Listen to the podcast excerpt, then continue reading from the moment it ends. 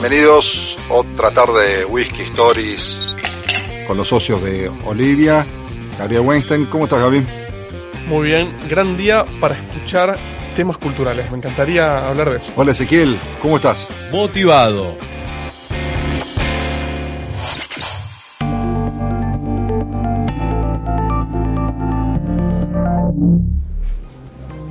Y Ezequiel, ¿trajiste una historia para hoy? Traje más que una historia, un espacio de reflexión que me aqueja y me acompaña en los últimos procesos de consultoría que hemos hecho. A ver, ¿cómo, cómo es eso? Claro, viste que, digamos, el mercado va pendularmente, digamos, vamos pendularmente de la agilidad a la lentitud, del slow motion al, al agility, digamos. Entonces, y claro, digamos, el mercado latinoamericano, y me atrevería a decir mundial, atraviesa esos procesos donde dice, bueno, ahora vamos todos a agilidad, ahora vamos todos a, a alguna movida. Los Entonces, famosos claro, movimientos eso, pendulares. Exactamente, digamos. Vamos de Obama a Trump, viste como... No ha pasado desde que la humanidad existe. Puede ser, puede ser. Eh, pero, ¿sabes cuál es el tema? Que yo les decía, venía manejando para acá y pensaba en esto, es otra vez este tema del propósito. ¿Sí? ¿Cómo? ¿Y qué es de malo con eso? No, no, de malo no hay nada, digamos, nada más hay, hay unos contrapuntos que me están dejando sin dormir, en el cual, claro, vos vas a, cualquier eh, cliente hoy, vas a, a cualquier compañía eh, de gran porte en Latinoamérica y te dicen, sí, estamos definiendo propósito, hemos definido propósito, o nuestro problema es que no tenemos propósito. Viste que ahora está de moda y todos lo definen es, vamos a democratizar tal industria, vamos a salvar a la humanidad de tal mal. Y, y eso, claro, digamos, tiene una lógica conceptual que dice, eh, si nosotros le decimos que necesitamos capturar dos puntos más de vida, la gente no se conmueve ni una lágrima. Escucho una fina ironía atrás de tus palabras, ¿puede ser? Algo así, algo así, algo así. Sí, quizás lo, lo defina, te agradezco el cumplido, digamos. Eh, y, y, digamos, y viste cuando uno no sabe qué hacer, y tiene que citar a algún autor que sea más válido que uno, ¿no? Entonces dice, bueno, voy a ver qué dice el Harvard Business Review sobre esto. A ver. Entonces, lo leí y no entendí nada, digamos, pero saqué algunas ideas interesantes. ¿Sí?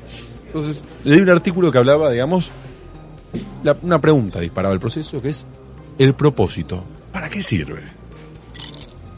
¿Qué grafica? ¿Nos ayuda a centrar en la estrategia? ¿Qué opinan, muchachos, ustedes? Considerando a la velocidad que este mundo cambia, tu estrategia a largo plazo no sirve para absolutamente nada. Tenés que tener estrategias de corto, pero con un norte claro que sería ese propósito que nos guía como compañía, ¿no? Eso respondería a priori. Claro. Yo, yo en ese sentido, desde que empezamos a hablar del propósito organizacional, sentí como una bocanada de aire fresco, digamos. ¿sí?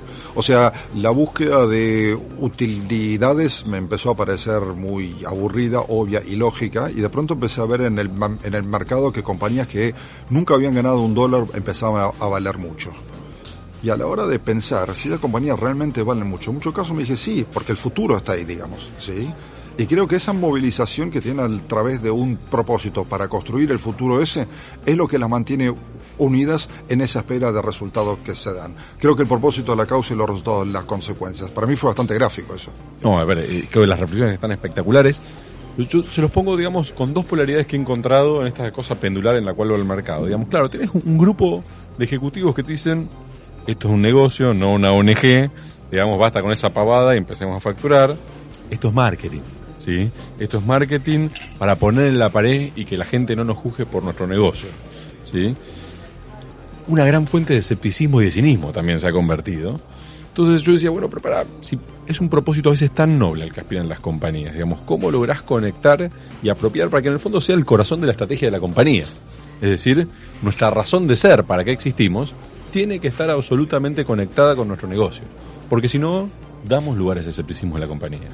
Sí, eso es cierto, porque lo peor que te puede pasar es no ser, en no ser creíble. Exactamente. Lo que pasa que empieza a ver con toda esta movida del propósito eh, algo que no genera coherencia. Digo, hay una gran tabacalera famosa, que como no puedo decir marcas, no la voy a decir, que ha cambiado su propósito hacia crear un mundo libre de humo. Un sinsentido en sí mismo, ¿no? Digamos, se dedican a crear humo. Y de alguna forma, eh, empieza a dejar de ser creíble que tengas un propósito si no lo declaras con coherencia. Y con, con, con, esa palabra que no me sale, pero Cuando lo sentís realmente, quiero decir. Claro, creo que esa palabra que estás buscando, nosotros le hemos puesto un, un término que creo que está buenísimo, que es el de apropiar. ¿sí? El de apropiarlo, yo digo, mira, la parte fácil del propósito es buscar esa frase bonita que te decís, vamos a democratizar y la industria que vos quieras, ¿eh? porque democratizar y la industria suena bien, entonces lo ponemos en la pared, motivamos a la gente. Ahora, ¿cuál es el paso para llenarla de valor?